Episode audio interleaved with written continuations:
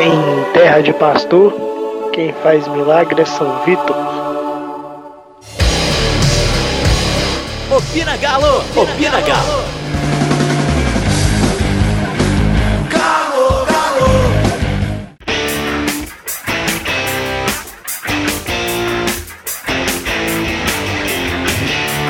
Fala pessoal, tá no ar mais um Opina Galo.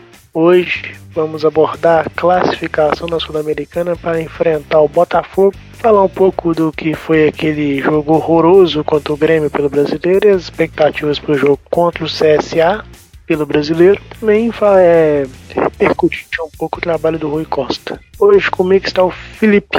Então, Felipe, vamos começar falando da Sul-Americana, cara. O que, que você tem a dizer dessa partida contra o La Calera? Foi um, um jogo a la Galo, né? Em competições de mata-mata. É, lembrou até um pouco a Libertadores. É, o primeiro tempo foi um pouco complicado, com o Lacareira marcando pressão, Atlético com um pouco de dificuldade para sair jogando. É, Atlético ainda tem muita dificuldade para armar algumas jogadas, ser um pouco criativo, ser uma noite que o Casares estava apagado. Então o Atlético tem dificuldade quando Casares liga o modo dele descompromissado, né? Então foi difícil no primeiro tempo. Mas sem o Lacaleira ameaçar, acho que em nenhum momento eles ameaçaram fazer um gol no Galo. Foi ofensivo, marcaram bem ali, pressão, mas inofensivo. Mas acho, acho que a dificuldade do Atlético era o próprio Atlético, não era nem tão Lacaleira assim. No segundo tempo o time se soltou mais, né? Precisava do gol, né? É, com a entrada do Alejandro, o Atlético acho que no ataque melhorou um pouco, o Alejandro participou mais né, nas ações ofensivas. Ah, acho que o Giovanni foi apagado, acho que a, o, o Rodrigo Santana errou um pouco e acho que eu não tiraria o Casares, eu deixava pelo menos mais alguns minutos, né? Porque vai que ele liga o modo dele, o modo craque dele, né? E resolvia a partida. Acho que primeiro errou deixou o Giovanni tanto tempo. Mas ele tirou o Casares, né? Deixou o Luan pelo meio, que eu falei aqui que eu não gosto muito, mas o Luan, como sempre, com muita raça, muito comprometimento. É, acho que chegou o gol numa jogada do Elias, né? Pela, pela esquerda, num gol, num, num gol bonito do Alejandro, né? bem posicionado, como sempre. É, acho que foi isso. E 1x0 dando os pênaltis e São Vitor, como sempre, salvando. Né? Pegou três pênaltis inéditos na carreira dele. É, não tenho o que falar do, do Vitor, é ídolo. Tá lá pra, pra nos salvar, isso mesmo. É, tem muito o que falar dele. Mas foi uma. É o Atlético fez o que tinha que fazer, classificar, né? Não adianta ficar também é, merecendo muito. Foi, tinha que classificar a competição de mata-mata é assim mesmo. Depois a gente viu que tem para corrigir, mas foi boa classificação e acho que agora pegar pensar no Botafogo, né? Isso aí. E você resumiu o jogo aí, cara. Vamos falar um pouco então de Alejandro, né, cara? Já pediu passagem, já vem falando isso há algum tempo, né? Sobre dar mais oportunidade para ele. É, e aí, cara, tá na hora de sentar o pastor já? Sim, eu já tinha falado aqui alguns pods atrás que ele. Tá na hora do Leandro ter mais oportunidade, né? Tá, tá fazendo gol, né? Então tem que aproveitar a fase dele. O atacante vive de gol, o Ricardo Oliveira não tem muito tempo não marca, né? É, o Alejandro é o prata da casa, é o criado no galo, então tem, acho que tem que jogar, ele tá. Ele. Às vezes as pessoas falam assim, ah não, que o Alejandro só faz gol fácil ou gol em time fraco, mas o Alejandro tá sempre bem posicionado, tem, tem uma noção de posicionamento muito muito apurado, ele tá sempre na onde a bola vai passar, então aquele gol que ele faz contra o Lacaleira é, é isso, cara, tá na, no lugar certo na hora certa, a bola vai passar ali, ele vai pôr o pé e vai fazer o gol, coisa que eu não tô vendo muito no Ricardo Oliveira. É uma outra coisa também que, que é do centroavante, que é fazer o pivô, né, que sair um pouco da área, fazer algumas jogadas, o Ricardo Oliveira a bola tem morrido no pé, então a jogada tem acabado no pé do Ricardo Oliveira. O Alejandro tem dado mais um dinamismo no ataque. Tá pedindo passagem sim, eu acho que não tem que ter receio de colocar o Ricardo Oliveira no banco não. Não é porque tem nome, não é porque é pela carreira, porque tem que colocar no banco. O, o, a gente não pode comparar os dois jogadores carreira, né? Um tá começando, o outro já é consagrado, é, é jogador formado, já tem fim de carreira, mas é um cara é sensacional, Ricardo Oliveira, é um jogador, jogadoraço, um 9, mas 9 muito bom. Mas tá numa fase ruim, né, cara? Então, como centroavante vive de gol. Então não dá para manter o Ricardo um cara que não tá fazendo gol como titular e o outro que tá no banco pedindo passagem, né? Então é difícil isso. Mas o Alejandro mesmo ele sendo jovem, ele tem resolvido o problema do Galo. Resolveu na, na Libertadores, né, para classificar para Sul-Americana, resolveu agora na Sul-Americana. Tinha feito gol no clássico contra a América, então acho que já tá na hora de jogar aí, pelo menos começar jogando, né? 45 minutos ele tem que estar tá jogando. Concordo plenamente, Felipe. E falando ainda dos destaques individuais da partida pela Sul-Americana, Patrick improvisado na direita. O que dizer? Ah, é, o Patrick. É, falar do Patrick é sempre uma polêmica, né? É, tem dividido muitas pessoas o Patrick nos últimos dias, uma coisa que eu não, queria ver. É, assim, na parte defensiva foi muito bem, cara. Não foi tão exigido assim. E quando foi, foi bem. Mas na parte ofensiva, foi quando a gente precisou mais dele. A alimentação técnica foi clara, né? Ele foi cinco chutes que ele deu na partida, né? Cinco chutes errados, né? Tecnicamente então já mostrou que ele, que ele é bem limitado, né? Então se a gente precisar de um jogo, a gente precisa mais da parte ofensiva, é difícil contar. Para não ser injusto, ele deu um cruzamento do Alejandro no finalzinho do jogo, que o Alejandro errou o gol. Mas é esse, o Patrick é isso aí, cara. É, tem dividido as pessoas, né? Então falar do Patrick tem que ter um cuidado agora. É, verdade. É, por fim, para encerrar o assunto da Sul-Americana, Felipe, as defesas do Vitor, né, cara?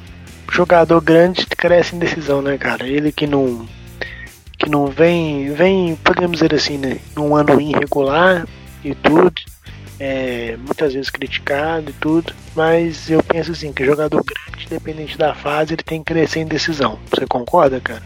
É, concordo plenamente. O, o Vitor, cara, eu, eu, eu, eu concordo com, com as críticas, acho que são várias, críticas construtivas e né, pela fase, tudo bem, todo jogador merece ser criticado, né, pela fase ruim. Isso aí não, eu não discuto não. Eu, o que eu discuto é a maneira que torcedores têm tratado o Vitor, né? Parece que é um jogador qualquer que chegou aqui outro dia e que, que leva uma, uma pá de cacetada da torcida. Não é por aí.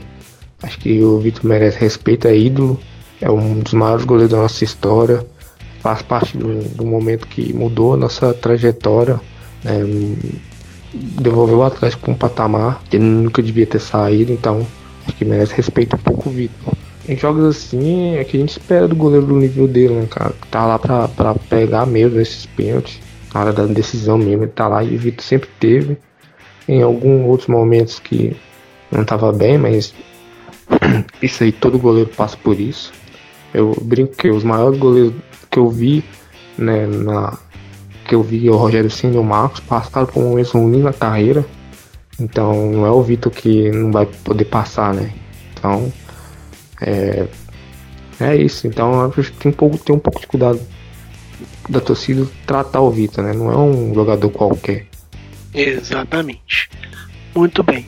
É, caminhando a nossa pauta aqui, Felipe. Falar um pouquinho agora, cara, do trabalho do Rui Costa, é, a gente, gente, eu digo, torcedor, tem a mania simplista de dizer que diretor de futebol só, só serve, só é bom, só dá resultado quando o cara contrata bem e vende melhor ainda, né?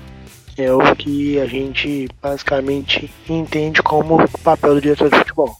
Só que é, podemos dizer que a atividade do diretor de futebol é contratar e vender bem.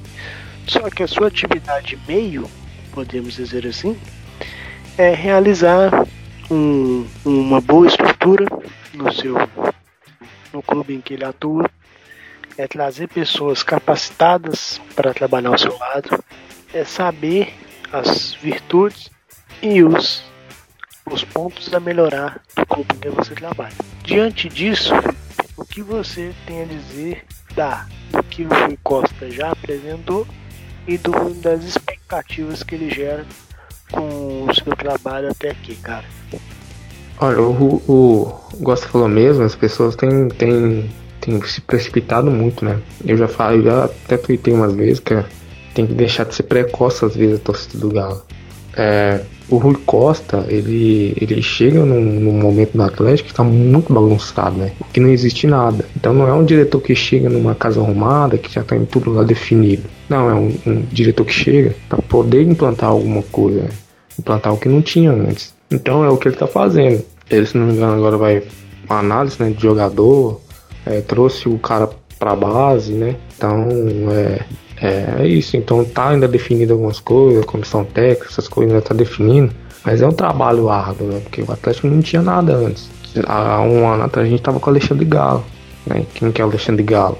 Então, é um pouco complicado, tem que ter um pouco de paciência. Não é só chegar aqui e trazer uns 5, 6 jogadores, porque isso aí até o Alexandre Galo faz. Né? O Alexandre Galo chegou aqui e de cara já foi três reforços. Então, se o Rui Costa quisesse também chegar aqui já encheu a barca de reforço, ele faria, porque é um, um, diretor que tem contatos, que consegue contratar, mas ele não vai fazer isso. Ele vai chegar, vai analisar, vai tentar arrumar alguma coisa, entendeu? Ele vai montar um departamento de futebol, né? Porque ele vai fazer parte disso. Então não adianta só chegar aqui e enfiar a barca no Atlético. Então tem que ter, a gente, é o que a gente está pedindo há muito tempo. Então a torcida tem que ter um pouco mais de paciência, que a função do diretor não é só contratar jogador né? Não é lugar nenhum.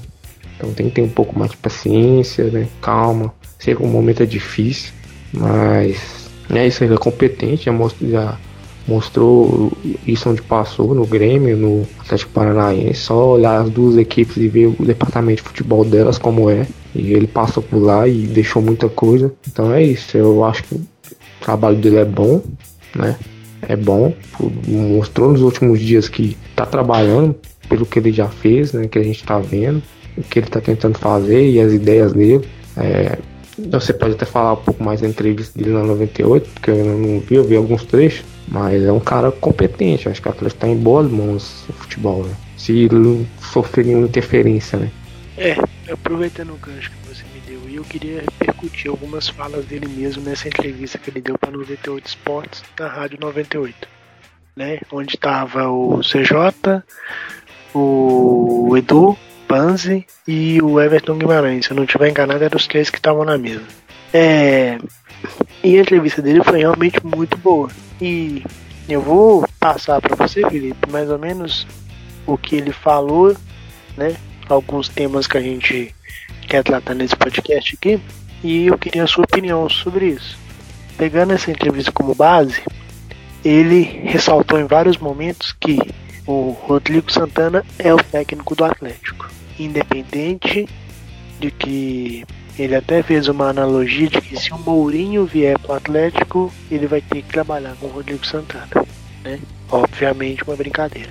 Mas isso me deixa, confirma uma expectativa que eu tinha de que após o não do Thiago Nunes e após a consulta ao Rogério Ceni e a recusa, podemos dizer assim, de um início de negociação, ele definiu que não vai buscar técnico nenhum. Na minha opinião é essa. Por quê? É, se especulou Jorge Jesus, se especulou Osório e tudo. Mas para mim, a partir do momento que ele definiu esse tal perfil, e até aproveitando, ele negou, sondou Fernando Diniz né? Que eu acho uma pena, porque como você sabe, eu sou fã do Fernando Diniz, né? Então não tem jeito.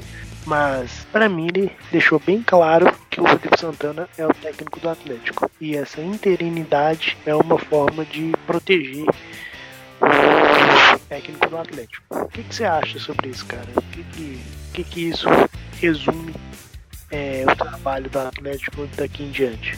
É, eu acho que acho que o Atlético tentou técnico, né? Que não tá claro pra todo mundo, né? Um perfil, ele traçou um perfil e foi atrás dele, Rogério Ceni, do Thiago Nunes. Não teve sucesso.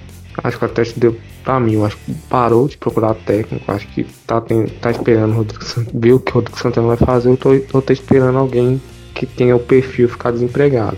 Né, que eu acho também complicado, né? É, igual eu falei há dois podcasts atrás, é, pode olhar um pouco pro Rodrigo Santana, assim, né? Mas assim, não é só esperar os resultados para efetivar ou não efetivar, mas avaliar trabalho, né? métodos, né? Como que o cara pensa jogo, como que o cara vê o futebol, o que, que ele pode entregar a longo prazo. É como se o Atlético fosse contratar um técnico novo, fazer isso com o Rodrigo Santana, para ver se ele é, pode efetivar ou não. Não só avaliar resultado, que acho que aí já é um erro gritante, que foi feito ano passado, né? Mas eu acho que o Atlético tá, tá a esperar mesmo pra ver, porque não tem muita opção hoje aqui no Brasil. É, desempregado, né? Porque os empregados o Atlético já tentou. Né? Desempregado não tem, não tem do perfil que o Costa tem falado, né? É, eu saí um pouco da casinha, já falei muito, né? Que eu ia na Argentina trazer o BKSS na hora, né? Acho que ele seria o nome para sair da, ca da caixinha mesmo. Eu creio que o Atlético não vai fazer isso, ele mesmo já falou, né? Que não vai, que não tem chance nenhuma. Dado a isso, acho que o Atlético tá, tá esperando ou se alguém do perfil ficar desempregado ou vai tocar com o Rodrigo Santana mesmo, pelo menos até o final do ano, é o que eu acho. É, você até falou aí a questão de que ele né, negou qualquer expectativa sobre o BKSS, o que eu também acho um erro, mas né, fazer o quê? Ele é especulado no Independente da Argentina e no futebol mexicano, então também talvez né, as expectativas dele como técnico também sejam um pouco diferentes do que a gente imaginava. Felipe, você já até comentou durante o programa sobre o departamento de análise do Atlético. Segundo o Rui Costa nessa entrevista, ele deixou a entender que vai criar o Centro de Inteligência do Galo. O que seria isso? Criar um departamento, né?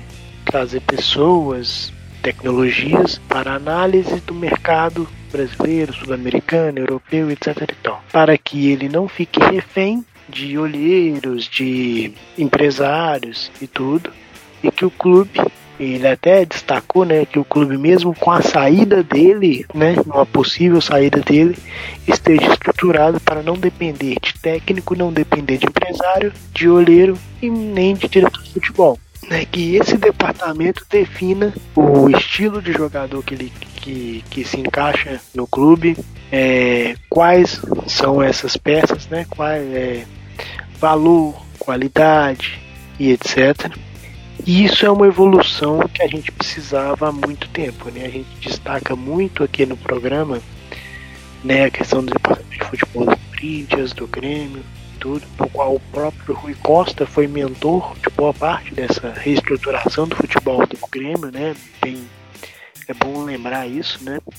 Então, cara, isso pode mudar o Atlético de patamar, que não vai ser agora, né? Essa paciência, como você já destacou, né, sobre o treinador, sobre o diretor não ser só de contratar e vender atleta, essa paciência também precisa ser agora, né, cara?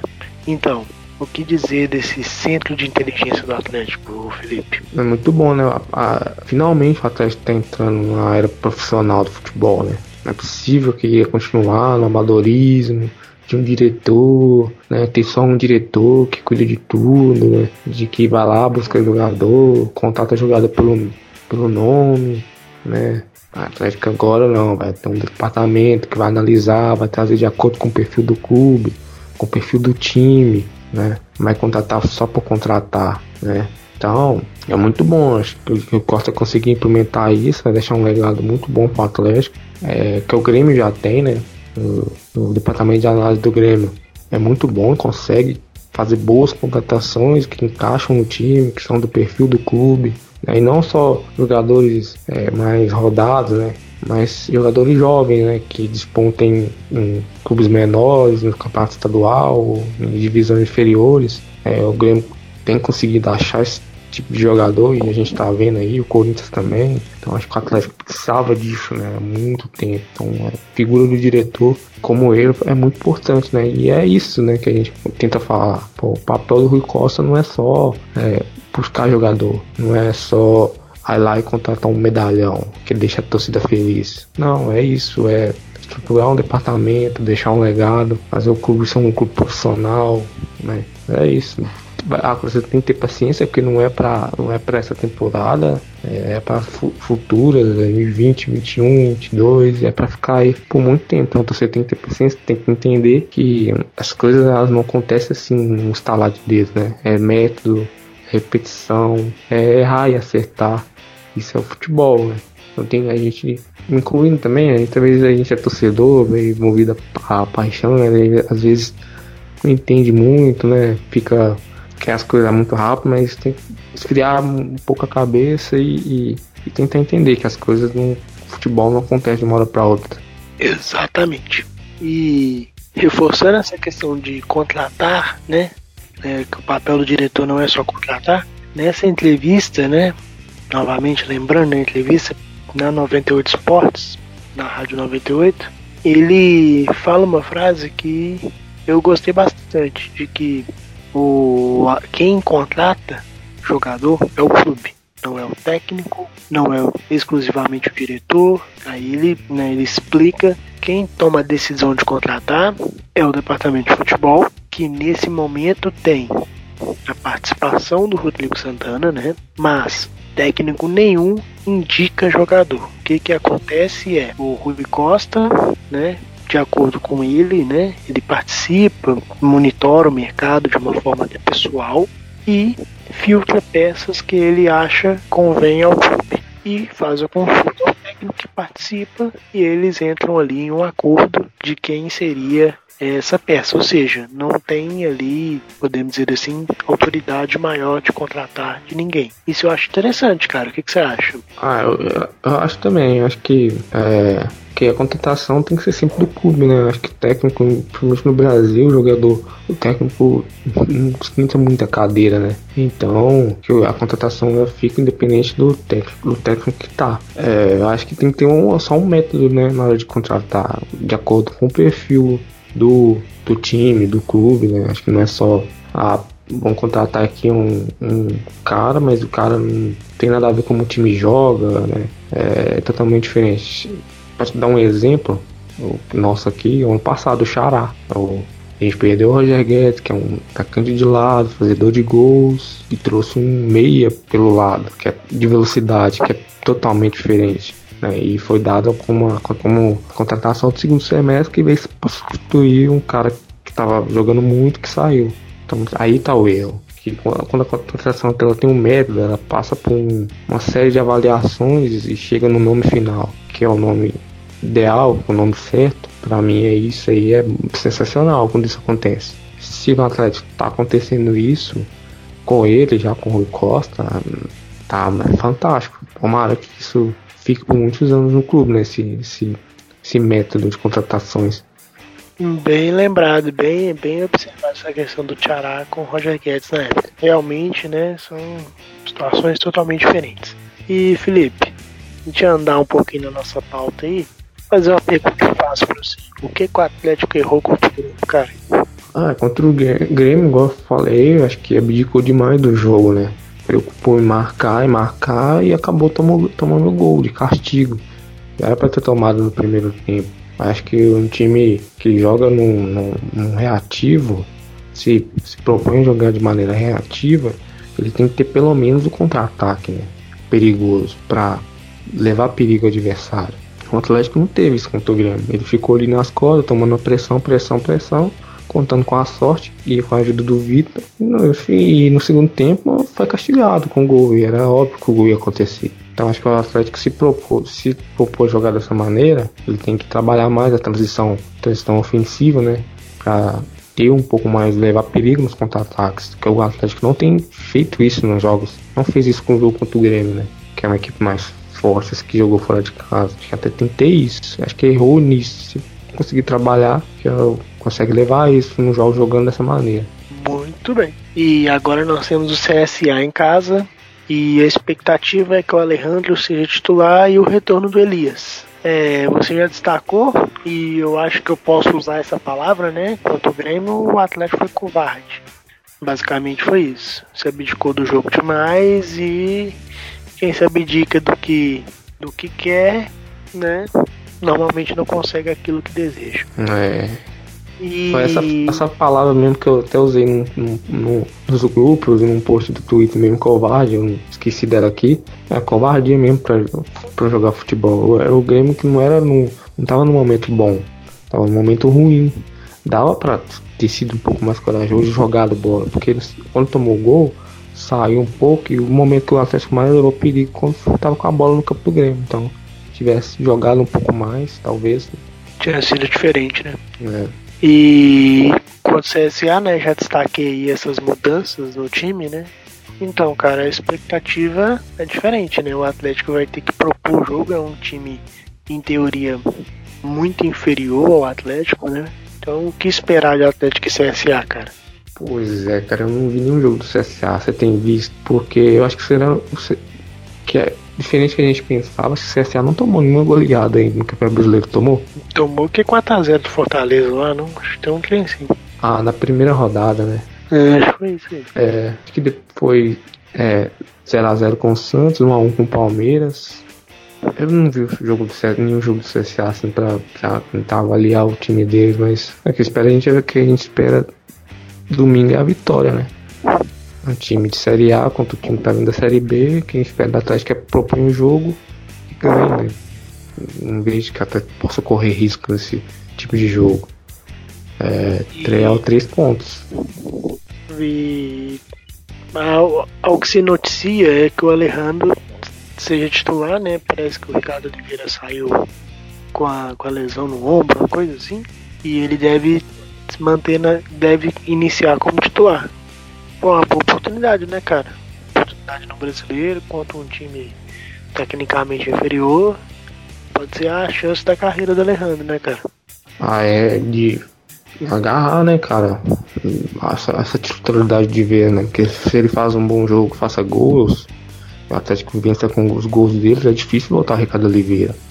É, tomara, é a chance dele entrar como titular, tá com confiança. Acho que a torcida tem que passar confiança para ele também, né? Porque é um moleque ainda. Então ainda sente um pouco a pressão, igual a gente tava vendo as entrevistas dele no final do, do jogo contra o nosso americano ele ainda é um menino ainda, né? Então ele, você vê que ele falando que viu o Vitor da arquibancada na Libertadores 2013, né? E tá lá jogando com o Vitor e viu o Vitor pegar pênalti, né? Graças ao gol dele, né? Que levou a decisão de pênalti. Então é um menino ainda.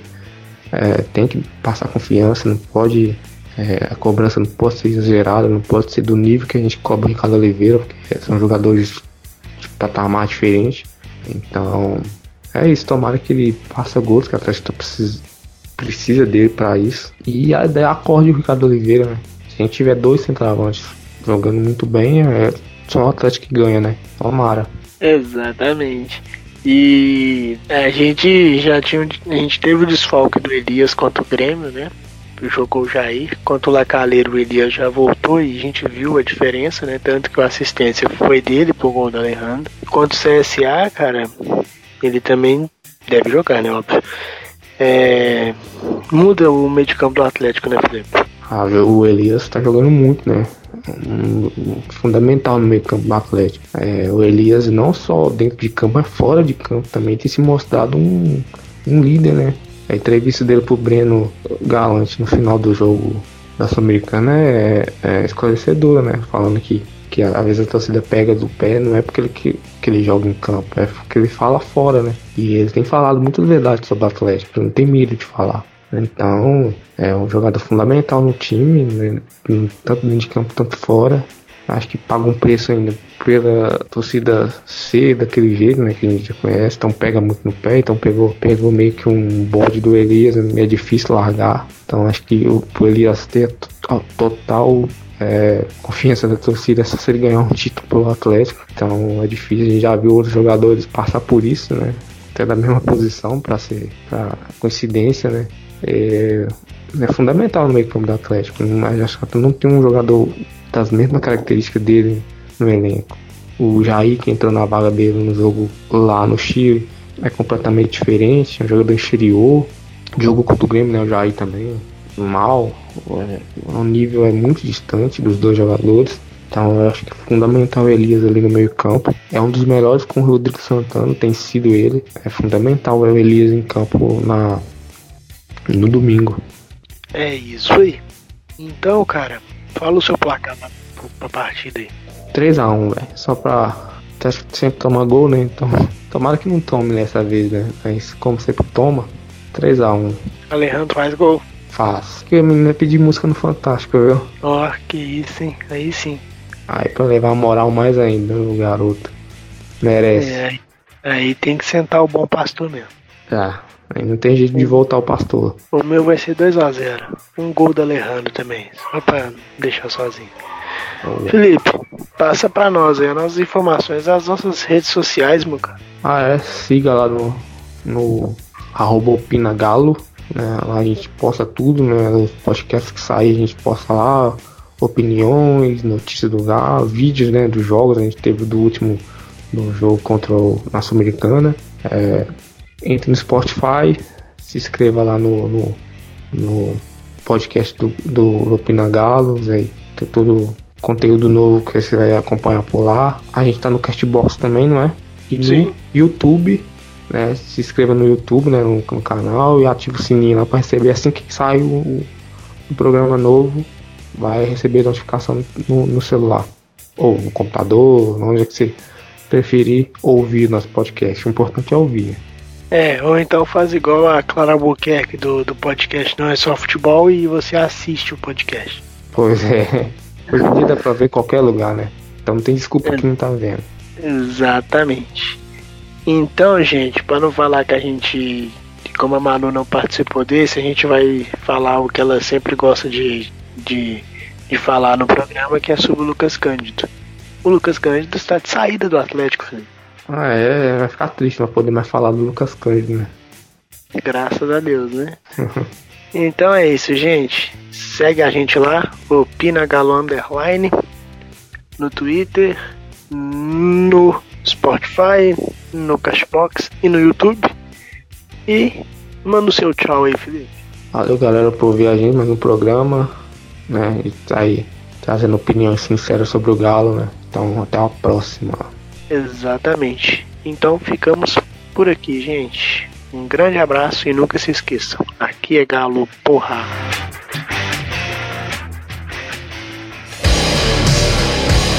Opina Galo! Opina Galo!